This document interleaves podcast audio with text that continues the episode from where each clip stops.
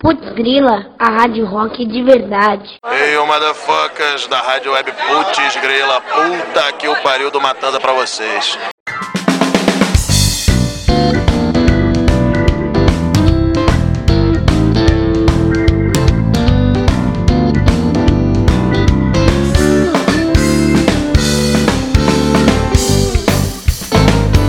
Escute esse som, escute esse som.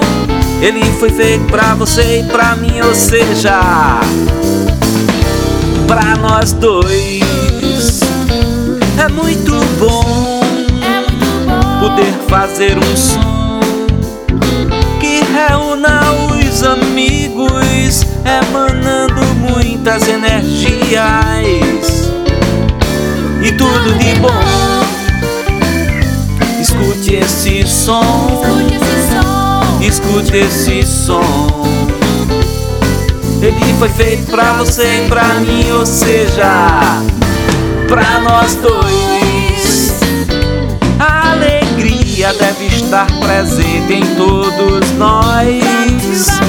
Quando o frio aperta, corra pra debaixo dos lençóis. Não se precipite,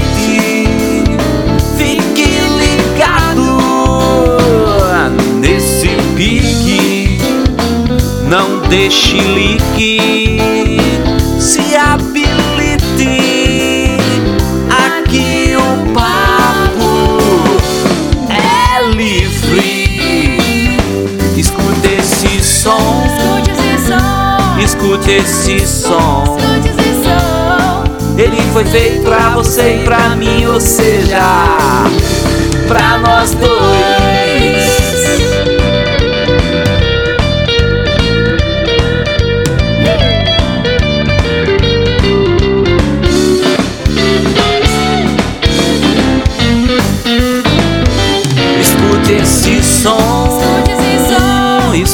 Escute esse som.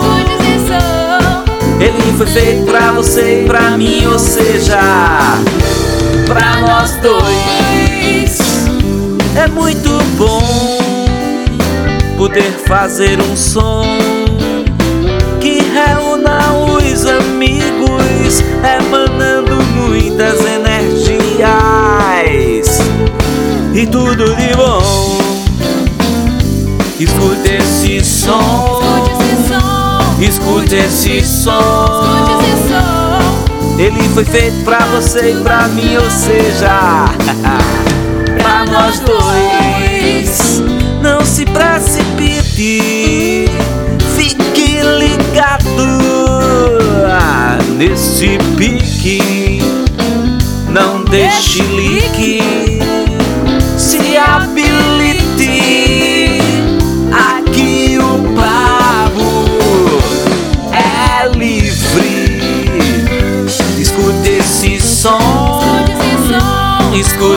Esse som. Ele foi feito pra você e pra mim, ou seja, pra nós dois.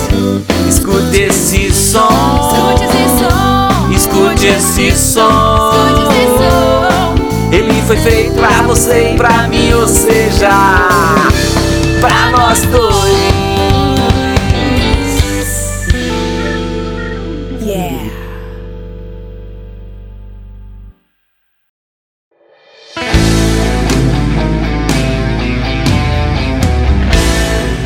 Nesse episódio falaremos sobre o tempo e suas métricas na música. Acredito que o equipamento mais popular do planeta seja o relógio, pois é através dele que podemos monitorar o tempo independente das condições climáticas. A música tem uma relação muito íntima com o tempo, a ponto de serem indissociáveis. Não existe música sem métrica e compasso. Essa percepção e necessidade do controle do tempo vai ficando mais crítica quando aumentamos a quantidade de instrumentos numa execução ao vivo, a tal ponto que se faz necessário a presença de um maestro para coordenar a execução.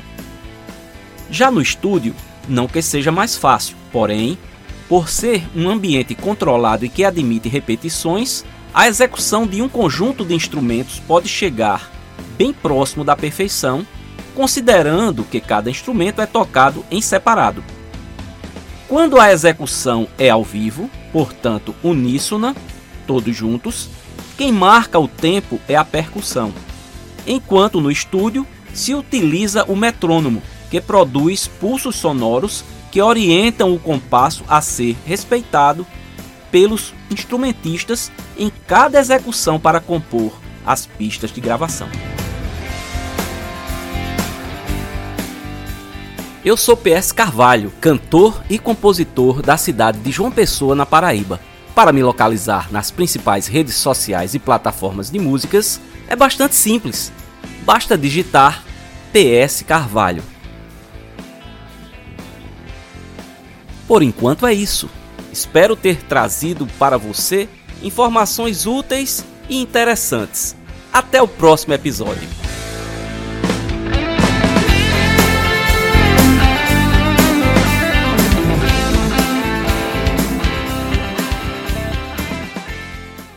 Rock and roll. Foda.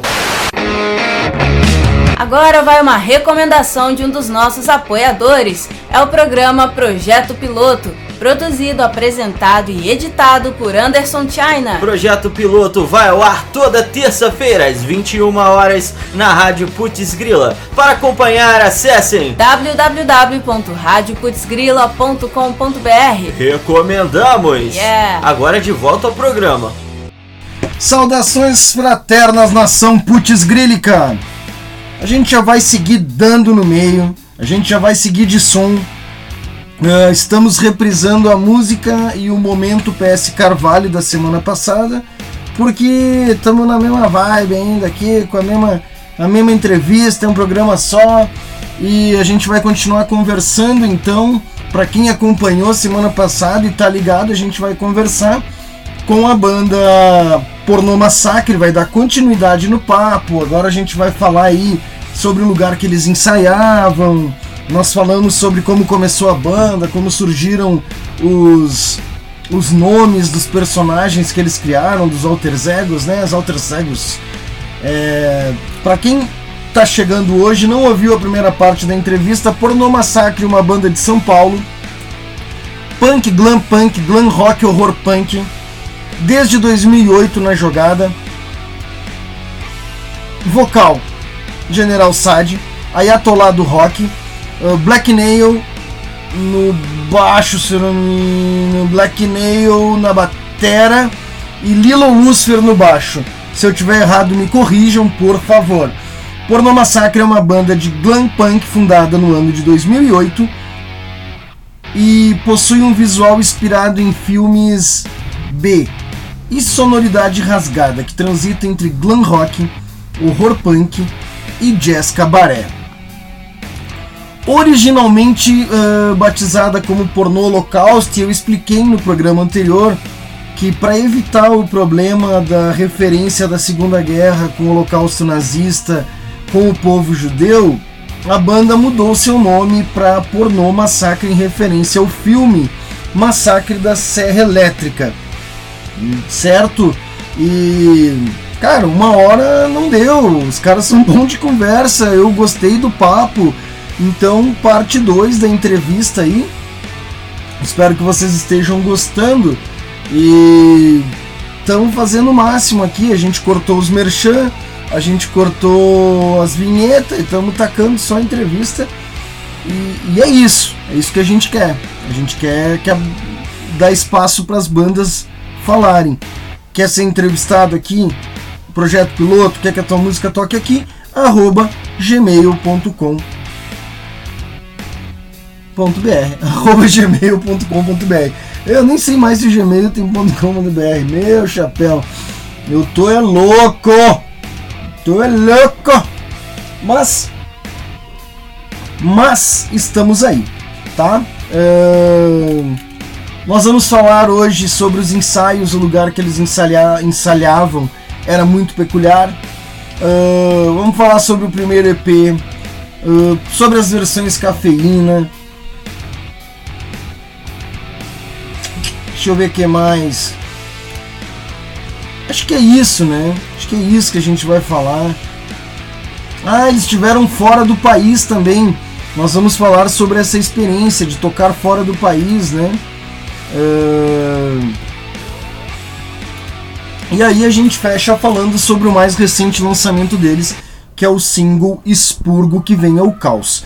Tá bom? Vamos de Mr. Hyde, música do álbum que vem ao caos e antecessor do Expurgo, né, do single Expurgo e na sequência a gente é, depois de falar com a banda, a gente ouve música, fala com a banda, ouve mais música e é isso, tá? Fica aí, fica ligadinho, não sai. É nós.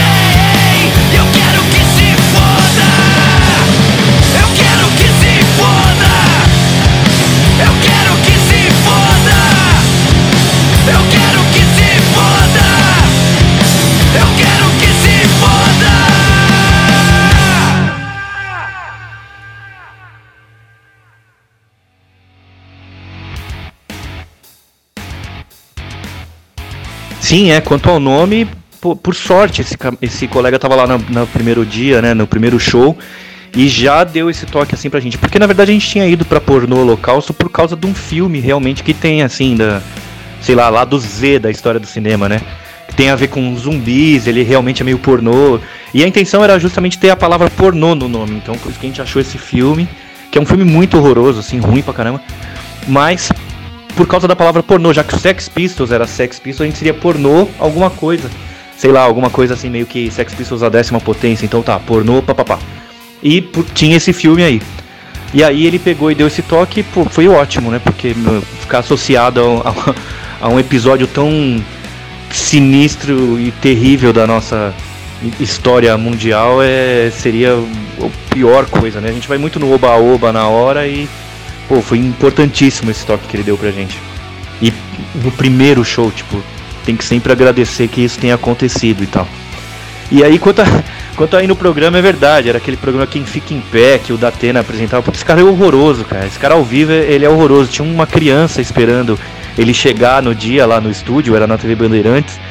E eu tava ali esperando pra ir pro. Fazendo. Eu pedi pra eu que, que eu fizesse a minha própria maquiagem, tudo, essas coisas, né? Porque tem o pessoal da equipe do programa lá. E eu já tava acostumado a fazer com a maquiagem de palco, tudo. E aí tinha uma criança esperando, e quando ele apareceu, a criança correu com um sorriso enorme, gritando: da Tena, da Tena, não sei o que. Ele quase que empurrou o moleque da frente dele, assim, sabe? Um cara escrotíssimo. Ele só falava porcaria ali durante. Criticou o Julian Assange do, do nada, assim, no meio do programa. Eu até ia começar a falar, mas eu falei, ah, não vejo a hora de ir embora disso aqui. E aí eu, é, foi isso, né? Eu tinha feito inclusive uma maquiagem que na época eu usava, eu peguei emprestada de um quadrinho que chama Crossed, que é uma HQ que saiu e eu, eu gostei muito, assim, inclusive ela era vendida dentro de um saquinho é, fosco, assim, para que você não visse, porque ela era muito gore.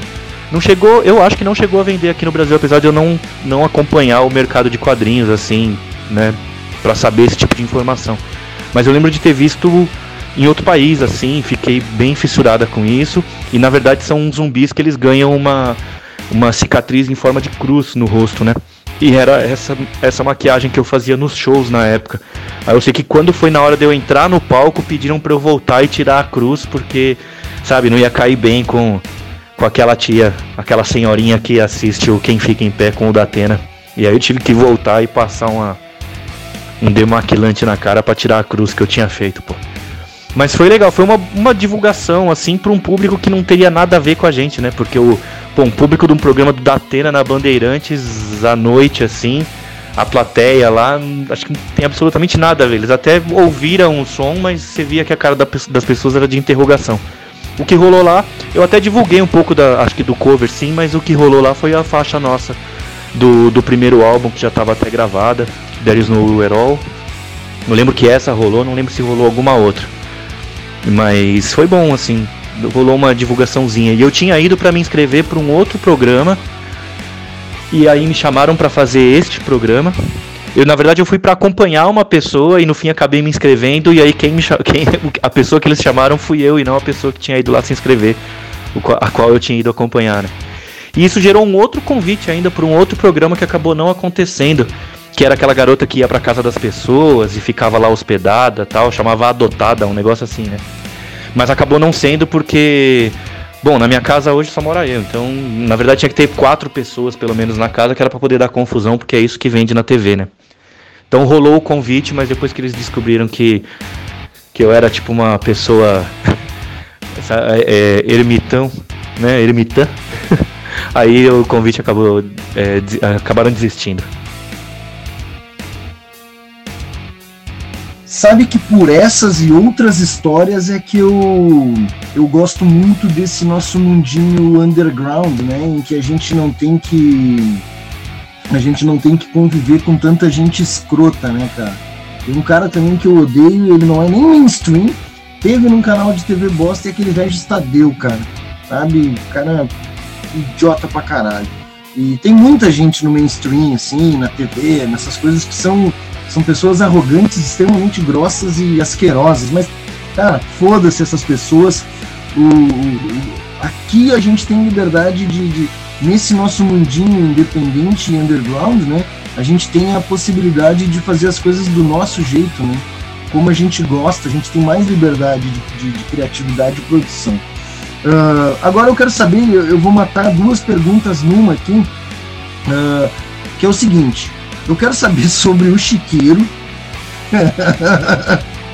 ah, e o chiqueiro, fábrica desativada aqui, assim, né? Vocês apelidaram de chiqueiro e por que que era chiqueiro? Era um caos, o lugar era caótico. E já emenda para mim uh, 2012, que vocês abriram o festival Grito. Uh, não sei se vocês abriram, desculpa, eu aqui eu me passei na minha, na minha pauta. Uh, vocês tocaram, foram selecionados no, no Festival Grito Rock de Barretos. E lá vocês já chegaram com um set completamente autoral, né? Ali já é, acho que, o início da, da virada da coisa. A banda já tinha uns quatro anos por aí? Isso, é, o pai do Bruno, cara, ele tinha, ele tinha uma fábrica. Tava. Uh, parcialmente desativada. Na verdade, era um terreno muito grande e que a maioria das coisas estava realmente desativada. Era, uma, era um monte de construções que estavam simplesmente vazias, assim. E ele tinha morado numa casa que ficava aos fundos. E a gente pegou a parte que era do quarto e resolveu montar o, montou o estúdio ali, né? Então era onde a gente ensaiava, era em Hermelino Matarazzo.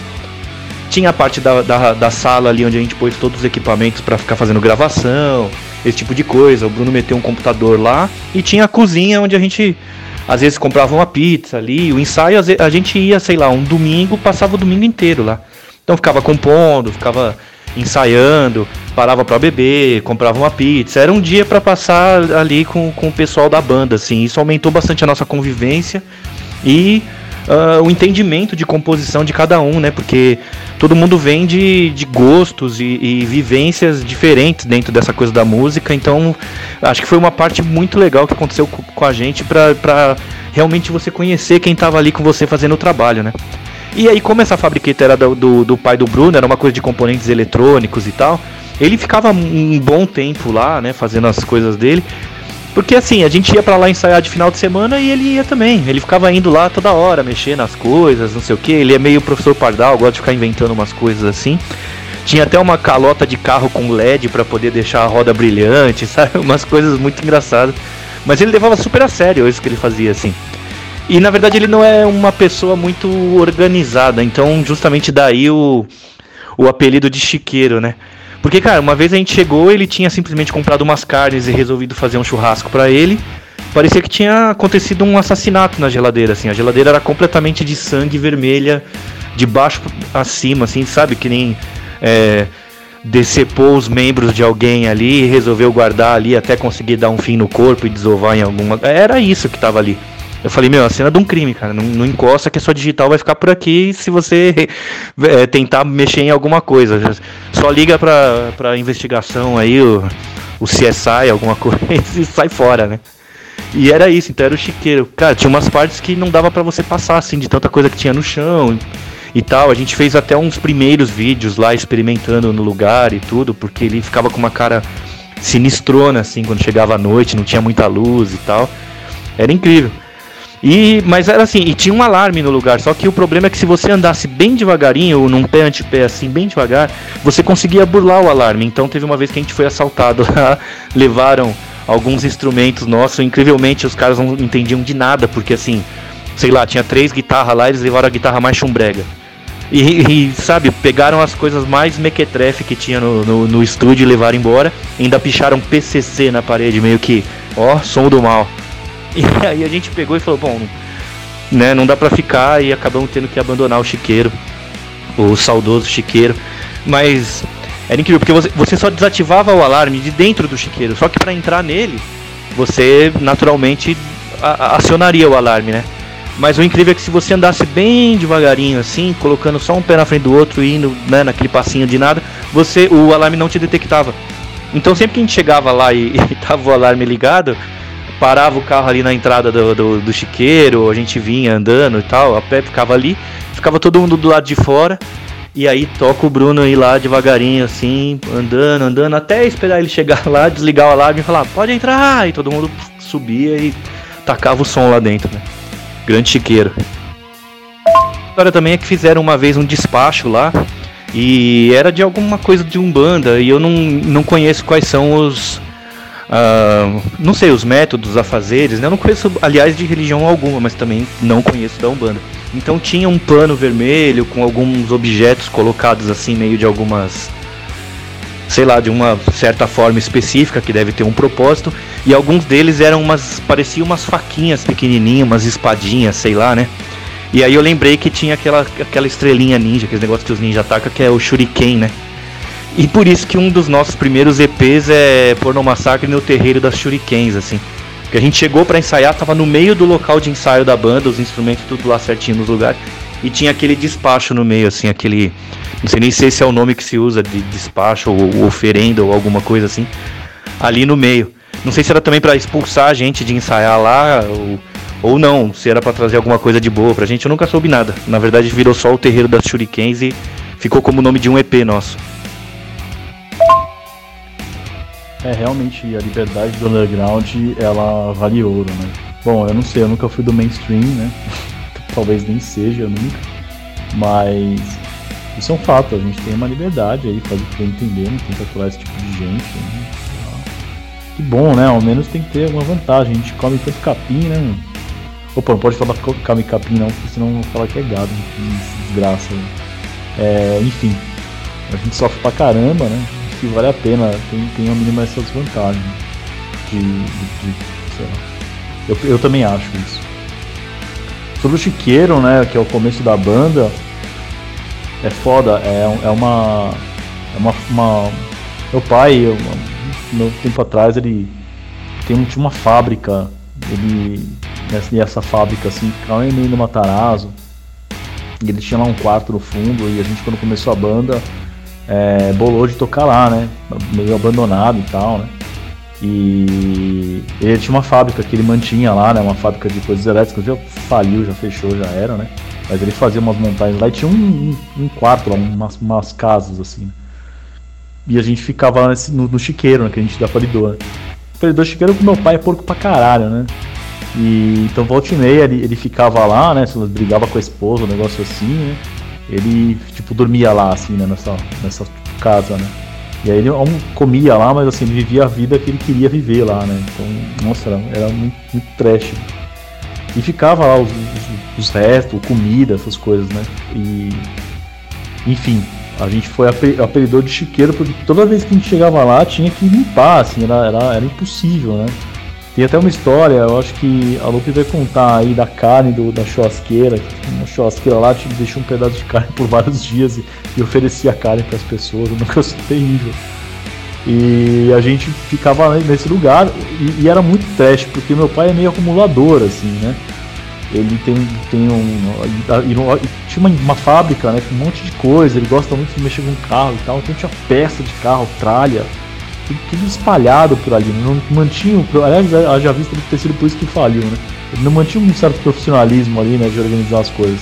Era na verdade tipo um ferro velho que ele chamava de fábrica lá, que ele fabricava os, os produtos dele lá, elétricos e tal.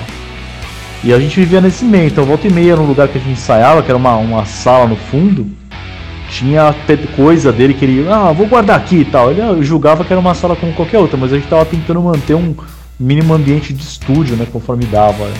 Tava nossos equipamentos, a gente tava no começo, não tinha muita coisa. E, e, e, no final a gente acabou assumindo aquilo e vivia no meio daquela, daquela tralha toda lá. A gente saiu muito tempo lá.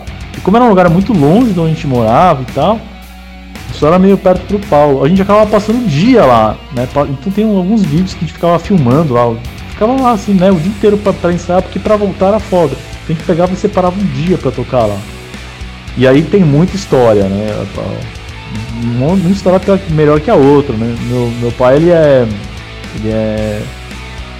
Meio, meio bandista, assim, né? Ele, ele é espírita, né? Tal, enfim. E nessa época ele começou a curtir isso e tal. Eu não, eu, eu não ligo, eu sou ateu, o pessoal da, da banda também era, não, não tenho nada contra. Mas enfim, tem essas peculiaridades do, do da religião, né? Então volta e meia tinha uns santinhos encostados em algum lugar, assim, aqui ali num canto tal, os trecos que ele fazia, né, da, da religião. E um dia a gente chegou ali, tinha, tinha um trabalho no meio do lugar, assim. Foi surreal, né? Um, e o, o Paulo da, da, da, banda, ele, ele era bem aloprado nesse aspecto. Assim, ele pegou e tinha um. Tipo um tridentinho, assim, tinha uns. Um, sei lá, uns apetrechos, eu não entendo muito bem disso. E ele ficou mexendo lá e falava, porra, seu Roberto, você vai botar essa porra aqui e tal. Foi, foi muito trash assim esse dia. E no final a gente colocou aí lá pro lado, nem sei se, se existia algum, alguma punição divina por ter mexido em algo assim, sei lá, mas enfim, a gente botou de lado e foi, foi tocar. E. Enfim, é, o chiqueiro a gente apelidava por isso, porque cada hora tava de um jeito. Tinha, tinha uma época que tinha um, Ele fez umas galinhas, assim, ele cortou lá umas galinhas, umas peles de galinha lá e deixou de um dia pro outro. Só que ele não tinha o lixinho, tipo o lixinho da pia, assim, era, era tipo uma casa velha, né? Tinha, um quarto, uma sala e uma cozinha. Ele deixou ali, então no lugar que tinha o lixo, ele jogou o resto da carne, o resto das coisas no lugar onde havia o lixo, mas não tinha mais o lixo lá.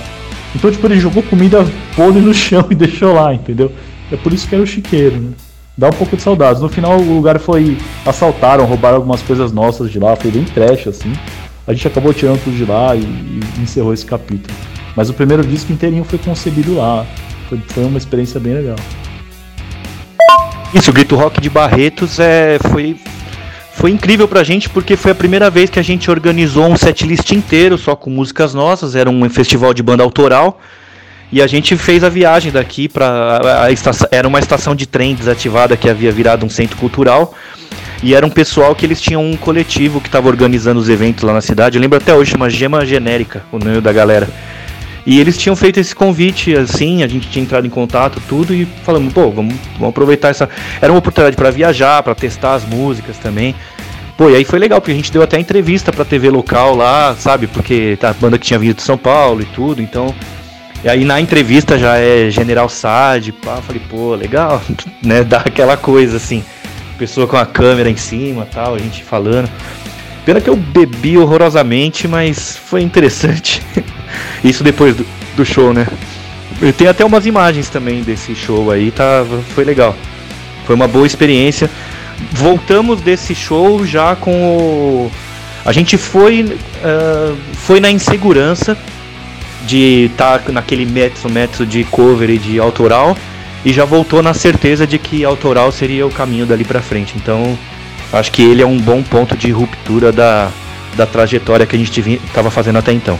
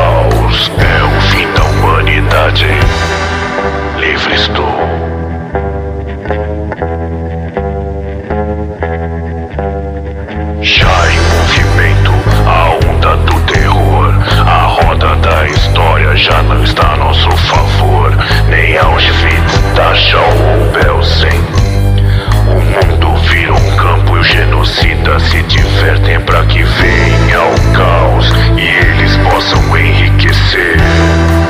Você não.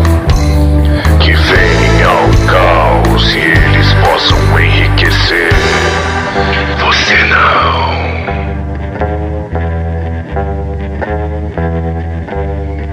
O corpo queimando, a garganta ardendo. Parece ciclo B, mas é a vida escorrendo e sinto o corpo todo a tremer. Não é doença, é o ódio que está dentro de você. Desde que venha o caos, quem é que vai sobreviver? É a questão.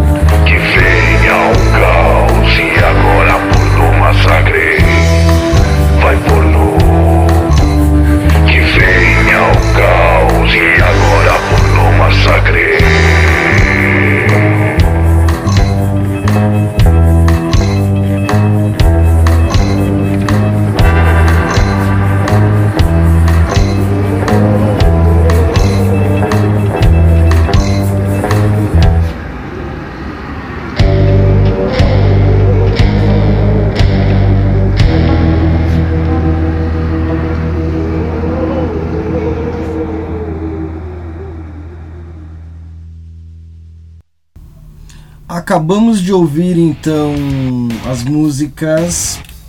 Barulhinho do mouse. Hum, Naldos Insensatos, Expurgo, que vem ao caos. Que é a última música de trabalho aí da galera, né? No final da entrevista a gente vai falar mais. Mas vamos dar seguimento à entrevista aí que tá bacana.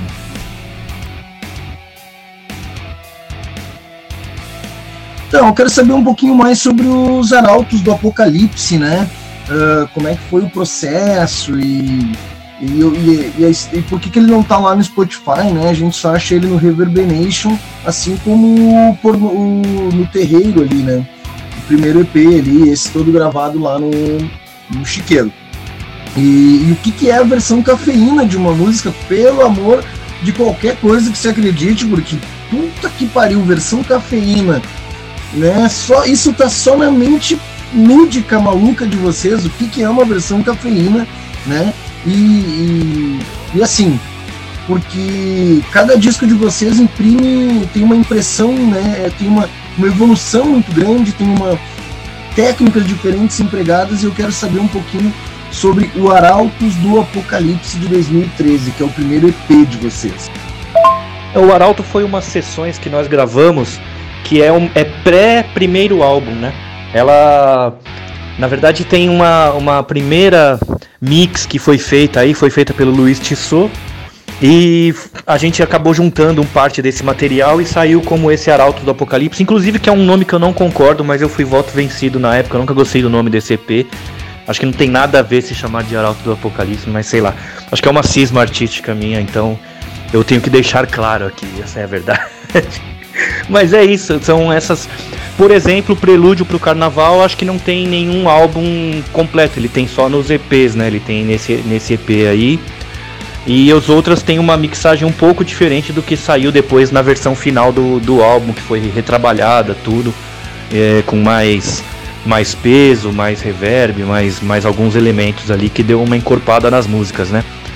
Então o Arauto foi essa primeira experiência, assim, na verdade seria seriam umas músicas que entrariam no primeiro álbum, mas depois a gente ficou ouvindo e não gostou tanto assim do resultado da mix e acabou acabou partindo para fazer uma segunda mix, então demorou mais a saída do álbum para a gente poder lançar de uma forma um pouquinho mais que agradasse a gente. Aqui eu acho que tem a ver muito também com o estilo do Luiz, né? Ele tem um estilo meio garageirão, assim, e ele foi muito pelaquela crudeza que ele costuma imprimir nos próprios projetos, né? E que tem muito a ver com o som dele mesmo, e que fica muito legal e tal, mas a gente meio que sentiu um pouco que no nosso som não tava casando, assim, sei lá, a gente ouvia e parecia que tava magro o som, perto de outras bandas que a gente admirava e meio que olhava para elas como um norte, assim, pra gente poder ter a nossa gravação. E agora a grande parte da decepção, né? O, o estúdio dele chamava Cafeine, que era o Cafeine Studios, ali na, na Praça da Árvore. As versões Cafeine, na verdade, são as versões que foram feitas com essa mix dele, então elas não são umas versões que tem um boost assim, ou que tem um uma adrenalina mais forte, são simplesmente as versões que o que o Luiz fez a mix e que a gente gravou lá no estúdio Cafeine.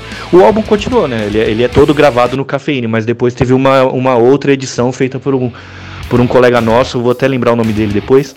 E então por isso, as que ficaram ante, as anteriores que não foram utilizadas no disco e acabaram entrando apenas no EP viraram as versões Cafeine.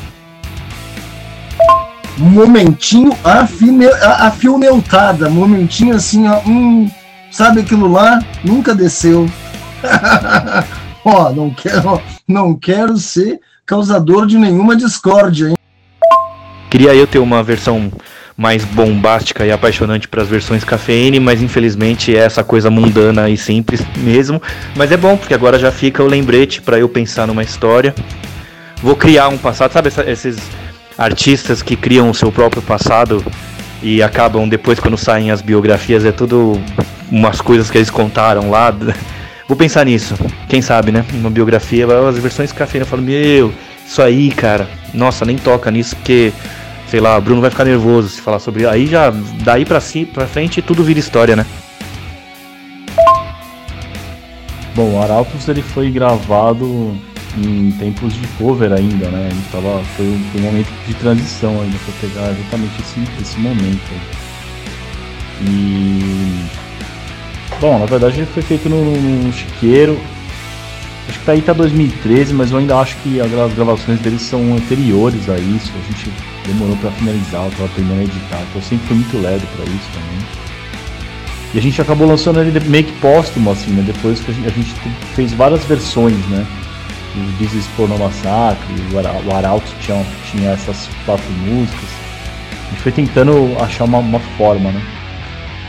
Mas o Arautos ele, ele conta esse negócio do chiqueiro, assim, né? Ele tá nesse, nesse período aí.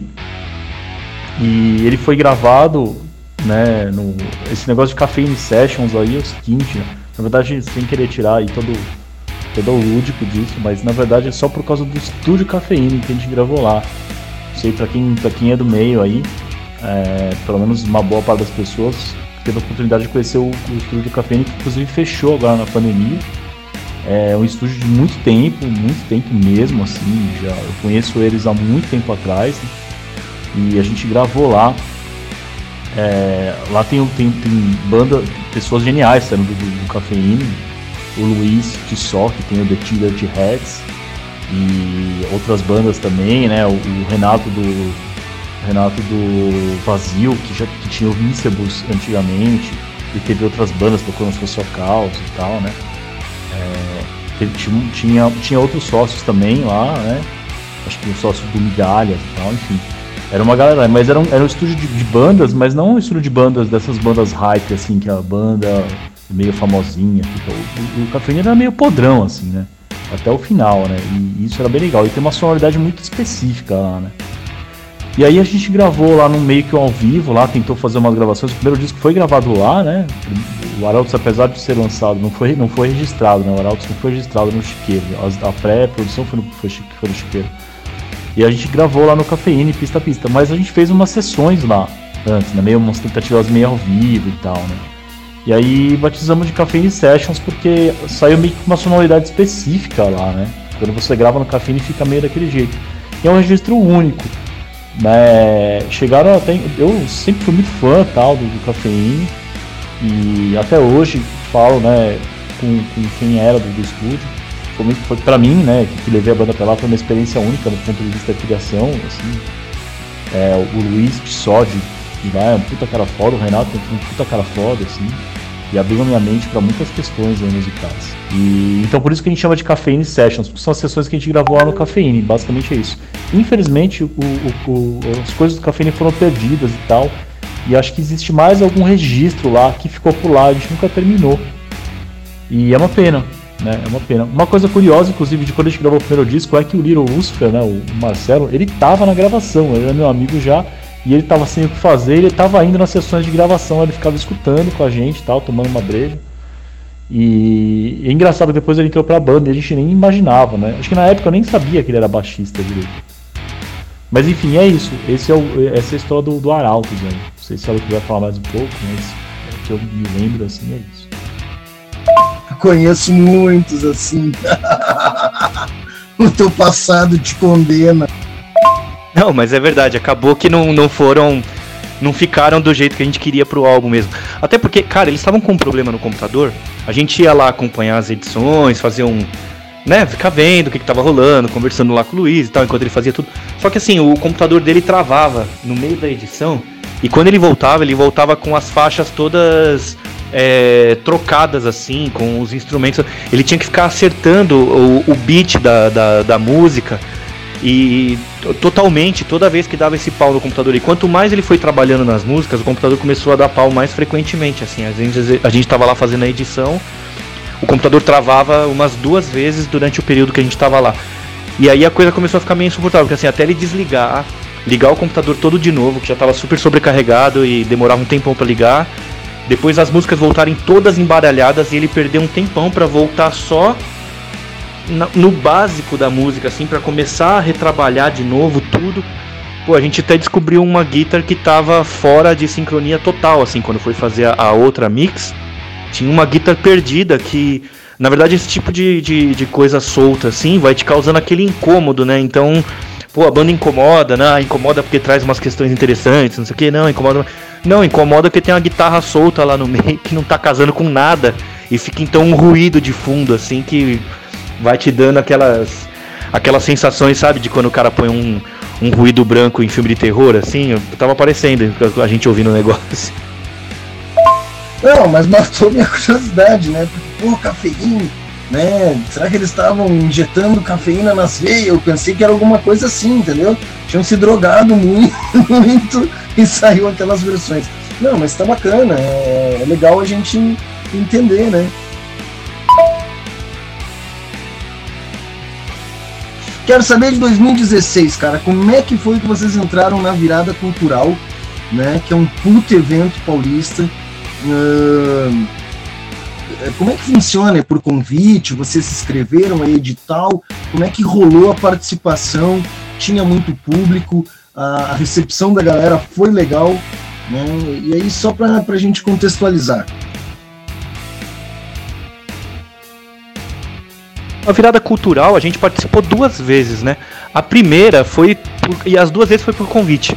A primeira, na verdade, a grande atração do palco era o Supla e ele ia tocar bem assim mais tarde do que quando a gente tocou. Era um palco que era ali na Ticoatira, que é perto da Penha ali, uma avenida. Tem um tem um anfiteatro lá e o palco havia sido montado no anfiteatro. Um, um anfiteatro daquelas com aquelas características de teatro grego, assim, um, te, um teatro meio de arena, né? E o convite surgiu pelo Adriano Passianotto, que na verdade quando eu era super assim, sei lá, pré-adolescente, alguma coisa, eu tinha visto shows de amigos assim tocando ali pela pela Penha, tocando, teve até um evento que eu participei com um, um fanzine com um amigo meu que falava sobre as bandas e tudo, chegamos a entrevistar o Pinaps e tal. Eu fazia a edição do fanzine, a gente ficou vendendo nesse evento e o evento era justamente organizado pelo Passianotto já na época. Eu costumo dizer que é o grande, atualmente um, do, um dos grandes, se não o grande agitador cultural da Penha, né? Tipo, tipo o Ali Salomão pro Rio de Janeiro, tem o, o Adriano Passianotto pra Penha. E aí ele tinha organizado essa, essa, esse palco da virada cultural que tinha o Supla. E a gente recebeu esse convite aí, conheceu lá um, uma série de bandas com quem a gente depois ficou com um certo relacionamento, encontrou outras vezes à noite para tocar e tudo. Então é aquele momento que você conhece uma par de banda que vai acabar seguindo meio que junto os mesmos caminhos que você, né? E a gente fez essa, essa participação aí. Foi aquela coisa, né? Porque assim. Tinham colocado a gente num horário meio cedo, o pessoal acho que só foi chegar mesmo para ver muito o Supla. Na nossa hora tinha uma galera ali e tal. Mas o que aconteceu é que, por exemplo, o pessoal que sentou ali era muito família. E aí tinha criança pra caramba. É, pelo menos eu lembro das primeiras filas e o palco era distante, então eu queria ter mais contato com as pessoas. Eu largava o microfone e tinha uma distância enorme, parecia um campo de futebol para correr para chegar até onde tava a galera. E eu lembro de ter visto umas famílias assim, tipo, sei lá, nos, no primeiro minuto da primeira música, meio que se levantar e, e sacar as crianças, assim, do tipo, isso aqui não é para vocês não e tal. E aí, mas teve bastante gente que ficou e foi bem interessante porque foi nossa primeira participação. Ver o nome no folheto da, da virada cultural, você fala, pô, olha lá, ó, tá vendo? Se liga. foi bem legal. A segunda vez já também, também foi por convite, aí foi no palco teste. Galera da banda teste e tal, o João veio e convidou, e era um palco que, meu, era, era pra rolar ali no centro, aquele palco sensacional e tal, da, da, virada também e tudo. O que acontece é que foi na primeira, no primeiro ano de gestão do Dória, né? Essa desgraça.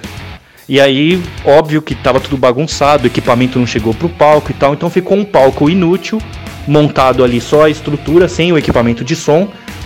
O próprio teste, a galera, a galera é muito do corre, muito gente fina, eles montaram o palco na rua mesmo, assim, na verdade colocaram um tapete e tacaram os instrumentos ali, a, a parte da, do equipamento de som, e a gente tocou então, na verdade, na calçada. Foi como se fosse um show de rua mesmo, tendo um palco incrível, de pé ali, esperando pela gente, né? Mas também foi uma experiência sensacional que também a gente conheceu muita banda com quem a gente ia se relacionar depois e ia ter muita amizade. Galera da Romero tava nesse dia aí.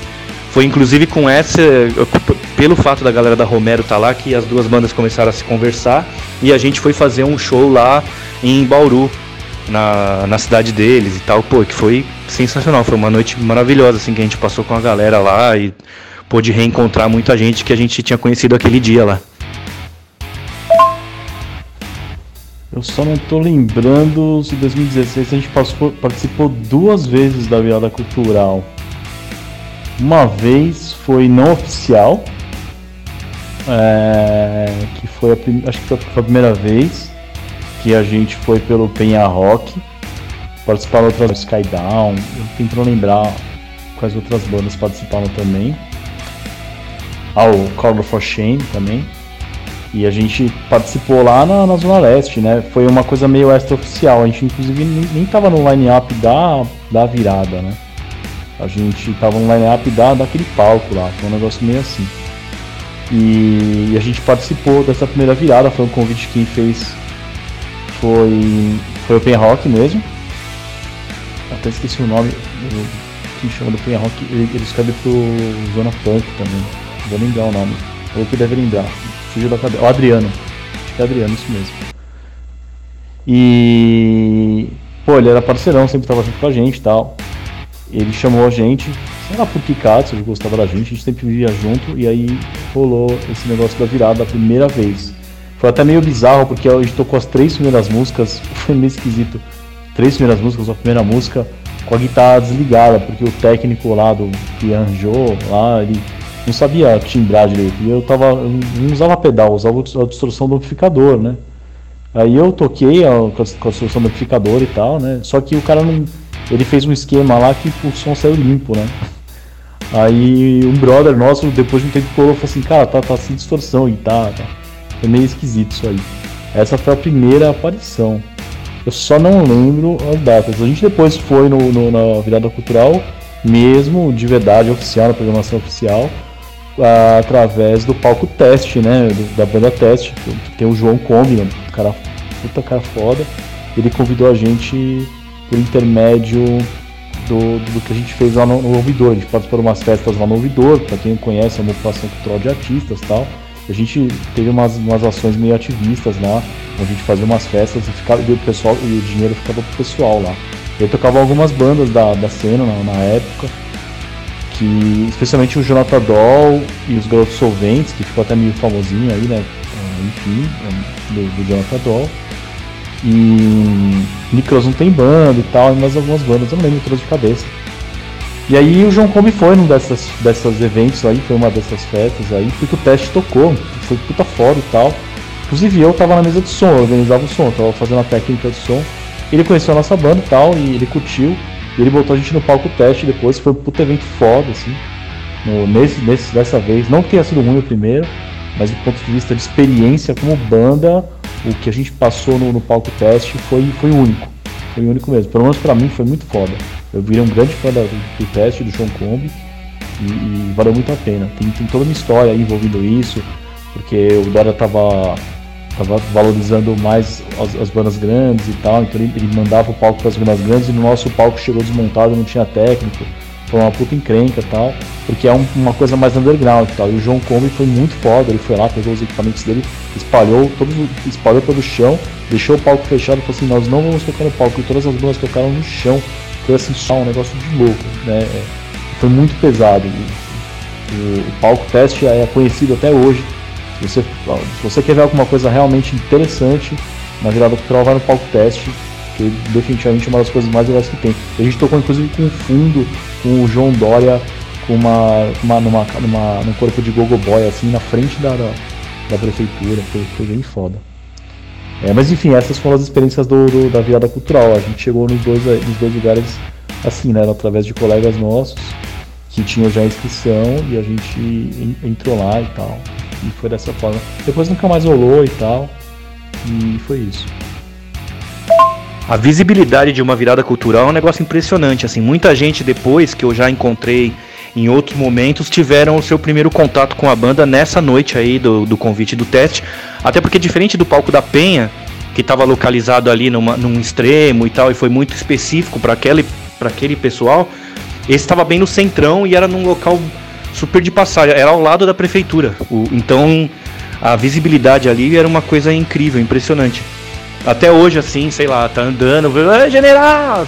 Não agora que estamos em tá no tempo de Covid, né? Mas, por exemplo, até ter começado essa desgraceira, andando na rua, ei, general, não sei o que, eu ia lá, e aí, tudo bom, tudo bom? Pô, meu, vi vocês na virada cultural tal. Eu falava, pô, ainda isso reverberando até recentemente, assim, eu falava, cara, é uma visibilidade que você não, não espera, assim, sabe? Imagino se uma, algo maior que isso, então, se não.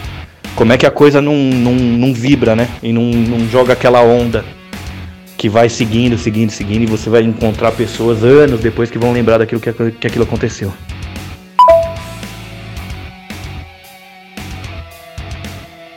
Cara, muito bacana. Vamos para mais um bloquinho de som e a gente segue conversando. Uh, vamos se encaminhando para o final da entrevista, né? Depois do próximo bloco. E sensacional, cara, vocês são demais, acessíveis, parceiros mas eu vou deixar para rasgar mais cedo no final da entrevista, tá? Vamos de som, porque nem só de papo, né? A rádio precisa de música, né? E aí a galera que eu quero mostrar o som de vocês para a galera também. E a gente segue conversando no próximo bloco.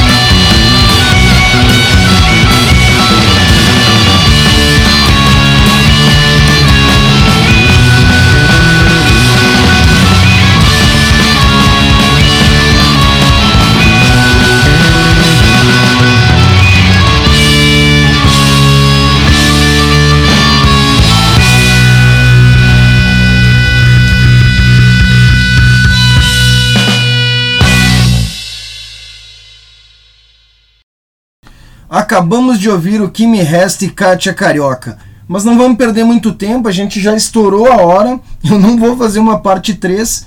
E aí a playlist punk rock, tudo bem, né? Não tem o que fazer. É, foi pro saco ali, não sei se a gente vai perder, se ela vai entrar. Mas vamos, vamos dar seguimento com a entrevista aí que tá massa. Estamos indo pro finzinho já. Bom, Vamos então falar sobre o trabalho mais recente, né, que, que me, me, me, me levou ao conhecimento da Pornô Massacre, que vocês acabaram de lançar, o single Expurgo, né, que é uma, é uma adaptação, uma versão de Que Vem ao Caos. Né? A canção já é antiga, né? E continua política de protesto e tal, mas ela ela tá no, ela ela se desenrola no, no que era o, o processo do terceiro disco né? E vocês mesmos então quero falar desses pontos. E vocês mesmos gravaram hum, e tudo foi feito remoto né? Então ela é uma versão de uma música antiga repaginada de uma forma mais calma ela era para ser o terceiro disco e virou um single. Vocês mesmos produziram remotamente. Me contem sobre isso deste single. Wesley, aproveitando um momento aí, né? É. Merchan aí, sei lá. Mas. Acabei de ver, inclusive, que nosso site tá fora do ar aqui. Eu tô vendo o que, que tá acontecendo. Aconteceu algum problema, não paguei, alguma coisa assim. Mas tem o site do pornomassacre.com.br e também tem o tem lá no do outro lado, que é a loja oficial lá, né, que a gente tem, o Danilão que cuida pra gente. Lá tem toda a merchan, camiseta e tal, disco, é só pedir lá pra quem quiser. Ele entrega certinho e tal, pode confiar. Ajuda a gente a pagar as contas. Valeu. Tem sim, tem sim, dá pra comprar lá na, na, na loja do outro lado, mas também dá pra enviar aí tranquilo pra vocês. Tem, tem 10, sei lá, 10, duas cópias feitas. Isso é tranquilo. Do outro lado.com.br. Fui olhar ali, achei as camisetas. Quero CDs, hein? Vou procurar ali CDs. Se eu não achar, eu vou pedir para vocês. Eu quero CDs, porque na minha coleção tem que ter pornô massacre. E eu quero, quero, quero, nem que eu, eu, eu vou piratear, porra. Ah não, o material para você aí eu mando, pô. Não precisa ir no do outro lado não, tal, relaxa. Aí é diferente. Do outro lado é mais assim, uma coisa que tá sempre disponível para alguém quiser, alguém quer, né, tal. Já aconteceu aí, né? Às vezes tem alguém que quer comprar uma camiseta, alguma coisa. Aí, aí vai direto lá do outro lado. Mas pode ser de boa. Seu material te mando. É isso. Depois a gente conversa. claro. É, acho que toda a concepção de expurgo, né, na verdade, da, da música, veio justamente da gente querer falar uh, sobre toda essa situação. Que não é uma coisa assim tão original querer falar sobre isso, porque é uma coisa que meio que vai indignando todo mundo mesmo, né? E a gente também tá indignada com isso e tudo. Mas de você ver, é, por exemplo, que nem a gente tava falando mais cedo, de caras que você, sei lá, admira musicalmente, mas que tá aí exalando churume pela boca, tipo Morrissey. Que é, é vergonhoso coisa, as coisas que ele fala e você tem que fazer aquela velha coisa de separar o cara e a obra. Eu acho muito chato isso, porque na verdade você quer admirar como um todo a pessoa, né? Esses dias mesmo a gente teve o Digão do Raimundos levando um pé na orelha do. É, pé na orelha virtual, né? Do cara do, do Restart, meu, que eu achei incrível. Tipo, pra mim, todo o valor pro Restart. Agora virou. Eh, admiro mais o Restart que o Raimundos, então, por causa disso. Nesse momento é o que acaba acontecendo, né? E. Exatamente, porque aí o que acontece? A gente também não tinha. Vamos falar sobre isso, vamos, vamos falar alguma coisa e tal, porque é incrível. Se você também não faz uma. Uma coisa que seja na caruda e direta, falando exatamente, parece que você, que para muitos você estaria alienada a todo esse processo, sabe? Por exemplo, sai uma música nossa que nem, que nem essa própria que você acabou de colocar, por exemplo, é, Naldos Insensatos, na verdade fala sobre o processo da loucura e como ela foi sempre encarada como essa coisa de são os párias, né? São colocados à parte, tudo.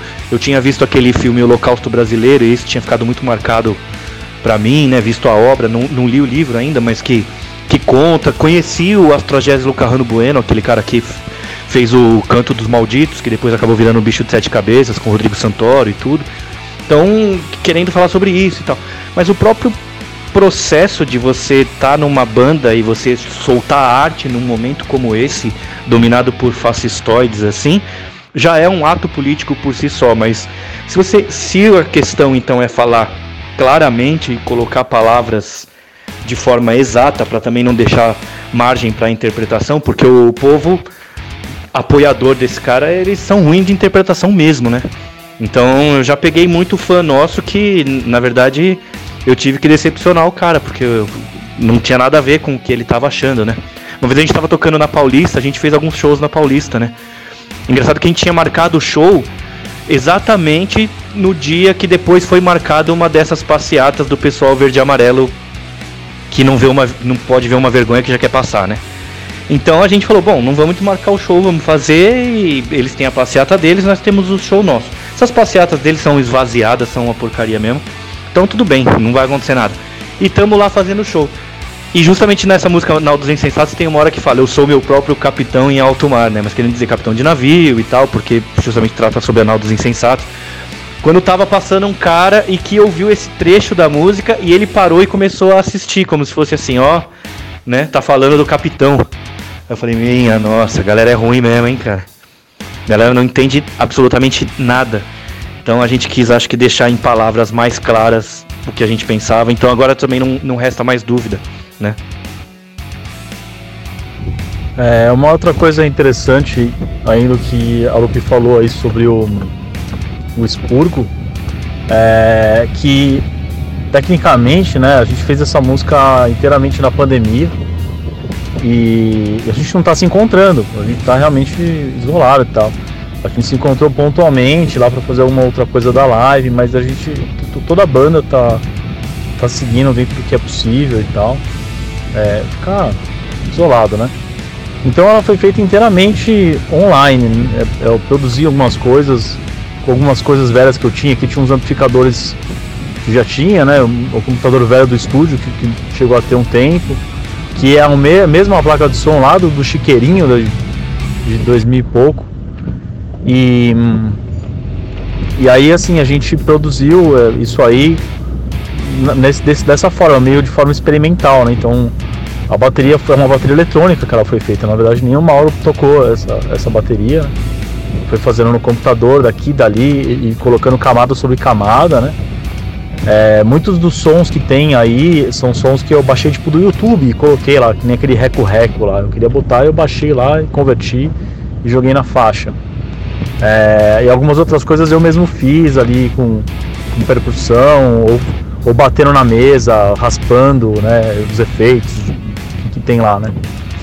E, e para aplicar a voz, a Lupe cantou no WhatsApp, assim, que nem, que nem quando você mandou uma mensagem de áudio e várias vezes eu juntei essas todas essas camadas, né? Apliquei um, um, um eu toco com uma máscara lá, né? Essa máscara aí ela tem um efeito meio robótico, ela modifica a voz, né? Uma, tipo uma máscara meio de DJ, assim, uma, uma, um efeito de DJ, né? E que eu uso na máscara nos shows ao vivo para transformar minha voz, porque a música, as músicas pedem isso aí, né? Enfim. E aí eu apliquei esse, esse aparelho na voz dela pra, pra dar esse som e, e tem, um, e tem uma, um extra aí de, de DNA aí. Eu cantei junto e mesclei as vozes para que ficassem uma, uma única só, né? Então essa, essa música é uma espécie de ornitorrinco digital que foi feito. Que eu acho que tem muita cara da, da pandemia, né? É, é isso né, que, que os músicos podem fazer, né? Não sei se todos estão fazendo assim. Mas foi feito assim, na garagem de casa ali, improvisando de madrugada, quando eu tinha tempo entre, entre olhar meu filho, cuidar um pouco aí, que, né, que era difícil, também não posso deixar aí rolar a vida, né? E fui montando dessa forma mandando pro, pro, pro pessoal, a gente ia avaliando, debatendo e tal. Mas ela foi feita dessa forma, né? O arranjo foi totalmente desse jeito que foi, foi feita a música. Então é um áudio de WhatsApp que você está escutando, mais ou menos, pelo menos no, no, no vocal. Vamos fechar aí, uh, vamos deixar as considerações finais para o público. Eu gostaria de ficar mais 3 horas e 40. Para quem está ouvindo o programa agora, está ouvindo uma hora de programa, né? Está ouvindo apenas uma hora de programa, mas a gente está 3 horas e 40 minutos, a entrevista editada. Vocês são pessoas magníficas, super acessíveis, muito bom de conversar. Uh, espero que essa seja a primeira de muitas. Uh, tanto para a Urique, para a Júlia, as portas estão abertas. Qualquer lançamento, qualquer novidade manda. Quer fazer lançamento exclusivo aqui comigo, a gente faz. Rola em primeira mão na rádio. Cara, amei vocês, amo a banda, ganharam um fã. Seguimos no, no, no back-off aqui, depois a gente fala dos, dos, dos, dos, dos merchan aí, como é que a gente. Cara, amei, a gente virou amigo. Uh, eu tenho que dar seguimento em outra situação mas eu conversaria mais seis horas com vocês tranquilamente. E depois das despedidas de vocês, né, deixem um recado final para o público, a gente vai ouvir Isso para mim é perfume, expurgo, lei Roy esta morte. E para encerrar, como todo o programa, eu sempre digo: não maltratem os animais, não façam bullying com os amiguinhos. Muito obrigado pela sua audiência, pela sua paciência. Terça-feira que vem conto com, sua, conto com você novamente. Até terça, pessoal! Bom, pra terminar, sei lá, dizer que adorei. Foi um baita papo, meu, muito genial ter te conhecido, assim. É, ter conversado sobre tudo isso, ter relembrado coisas pô, que foram essenciais, assim, na nossa trajetória e que o quanto a gente já passou, rememorar isso é praticamente viver de novo e falar, pô, valeu a pena, tá valendo e valerá por muito tempo ainda, né? E deixar um recado, sei lá, na verdade, eu não vou falar nada que tenha a ver com política, assim, por, até porque isso daí já tá no expurgo, então é só ouvir lá. Lá tem a parte que teria que ser falado pra gente também não ficar chovendo no molhado e falando que todo mundo também já tá cansado de saber, né?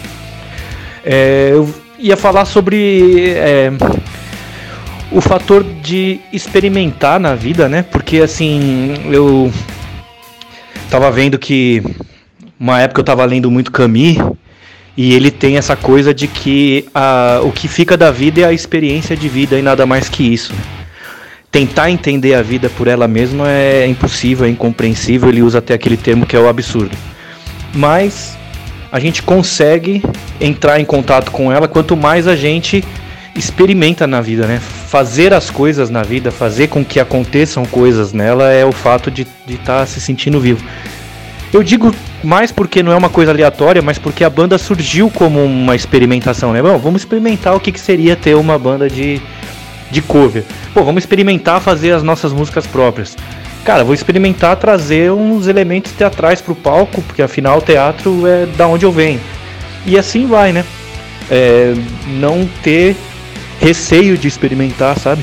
De tentar as coisas, de Tipo, a vida pode ser muito mais se você não se limitar e não ficar com, com receios, com pudores e com medos de, de julgamentos exteriores e que também não tem nada a ver com você. Você vai, vai e faz, sei lá. É, se der merda, deu. Mas você foi lá e fez, né? Acho que é uma coisa bem. É, tem uma cara de lugar comum. o, o o sei lá, o bem entre aspas, conselho, mas eu acho que ele é o mais válido. Ele é, ele é lugar comum porque ele deve ser lembrado sempre, sabe? Porque muitas vezes a gente se boicota também e não faz coisas. Ah, putz, não sei, ai, será, tal, não sei o quê. Meu, tem, eu, eu, é uma coisa, é um exercício quase meu, assim, tipo, lembrar o tempo todo de que ir fazer, experimentar é o que vai levar a tudo valer a pena, né? E acho que é isso. Meu, aquele abraço foi sensacional. E a gente vai estar aqui sempre para conversar a qualquer momento, qualquer lançamento, oportunidade, por qualquer coisa que quiser, a gente volta, troca ideia e continua nosso papo. Vai ser que nem aqueles papos que começa, parece que não passou nenhum tempo, assim, sabe? Praticamente é, é, retoma do ponto onde parou, quase. Valeu, grande abraço aí. Então, acho que no final aí para fechar, é, se, se alguém gostou, curtiu a nossa música, eu não só a música, mas a banda como, como todo, né? O projeto, a ideia, a ideia do, do, do pornô. É, e, não, e não sacou isso, eu, eu vou deixar claro aqui para sacar. É, o pornô é, fala a respeito de muita coisa, mas essencialmente ele fala a respeito de não ter preconceito com nada. Né? Seja na música, e entre você trafegar entre um estilo e outro, que seria uma coisa mais, mais óbvia, assim, ou você botar uma roupa diferente, alguma coisa para tocar, ou qualquer outra coisa, não precisa ser na área da música. Então, se minimamente você compreendeu isso, se você não compreendeu isso, eu tô, tô deixando bem claro aqui, né? é sobre isso que o, que o pornô é. é e, e, é isso que o pornô é pra gente. Pelo menos é pra mim, eu, eu sei que é para todos que estão na banda. Então, ter o espírito livre e o espírito livre é a sua forma. Não, não existe um tipo de liberdade, existem vários. Ele é. Pra gente é, é essencial. E, e, de certa forma a nossa vontade talvez seja transmitir isso ou isso aconteça de forma implícita.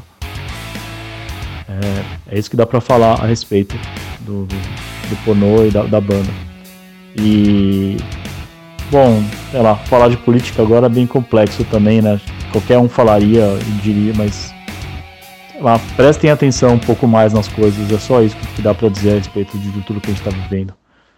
Mas essencialmente a, a, liberdade ela é, ela é essencial. É, acho que é isso que dá pra, deixar de, de, mensagem sobre, sobre o pornô, ou sei lá, o que a gente é ou foi, ou vai ser, não sei. Foi muito legal o, o papo, é, gostei pra caramba, porra, lembrar um monte de coisa, falar, né? Ainda mais no meio da pandemia, que a gente tá chateado aqui, a gente tá separado, é, somos, somos uma família, né? Eu sinto falta de todo mundo, muita falta mesmo, porque eu amo todos, né? E a gente tá, tá, tá fora, tá longe, e se fala e tal, mas não, não se encontra pra, pra praticar o nosso coito musical, né? Que é o que a gente vive. A gente tá ali se juntando na hora que a gente tá tocando. E a gente não tem mais feito isso. Né? Eu sinto falta pra caramba e, e, e, bater esse papo faz eu lembrar e faz, faz eu ver que tem muito sentido a, a decisão, né? O, tudo que a gente começou a, a tentar, experimentar e, e, fazer há muitos anos atrás. Por, por mais altos e baixos que tenham acontecido. Então é muito bom, foi muito bom lembrar e lógico foi muito legal bater um papo contigo. Foi super bacana, legal, não foi uma entrevista aleatória, né? Entendeu a banda, sabe de várias coisas, prestou atenção, que é uma coisa que raramente acontece com a gente, por ser banda underground, é sempre tudo muito, muito fabricado ali e tal, né? Sei lá porquê, né? Não sei. Mas é bom, é bom, é, é gostoso de ver o, tra o trabalho fazendo sentido para alguém. Mesmo que seja mínimo, mesmo que daqui a um tempo você esqueça, não sei. Mas as poucas vezes que a gente tem, que, a gente, que a gente percebe que isso acontece, vale muito a pena. Dá uma sensação muito, muito boa, muito prazerosa. É, então, obrigado, valeu, valeu pelo espaço, obrigado por tudo, obrigado pelo papo, que foram três horas que parecem, sei lá, três minutos. É, áudios intermináveis. E, e, e é isso. Muito obrigado e, sei lá, até a próxima aí, quando a gente tiver mais algum material, alguma coisa, sei lá. Estamos aí, enquanto a gente resistir. Valeu.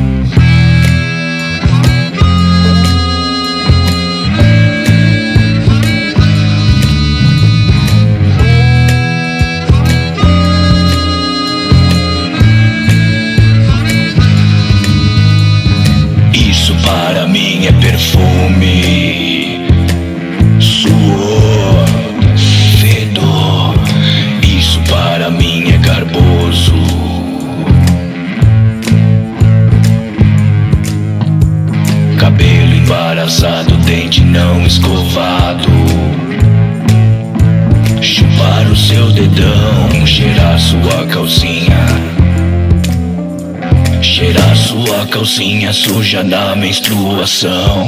Isso para mim é enfeite. Da cabeça do pau sai esporra de leite pra tomar de manhã, no café da manhã e também no almoço e depois do jantar. Isso para mim é enfeite. Da cabeça do pau sai esporra de leite pra tomar de manhã, café da manhã e também no almoço e depois do jantar. Amor, eu quero te ver cagar.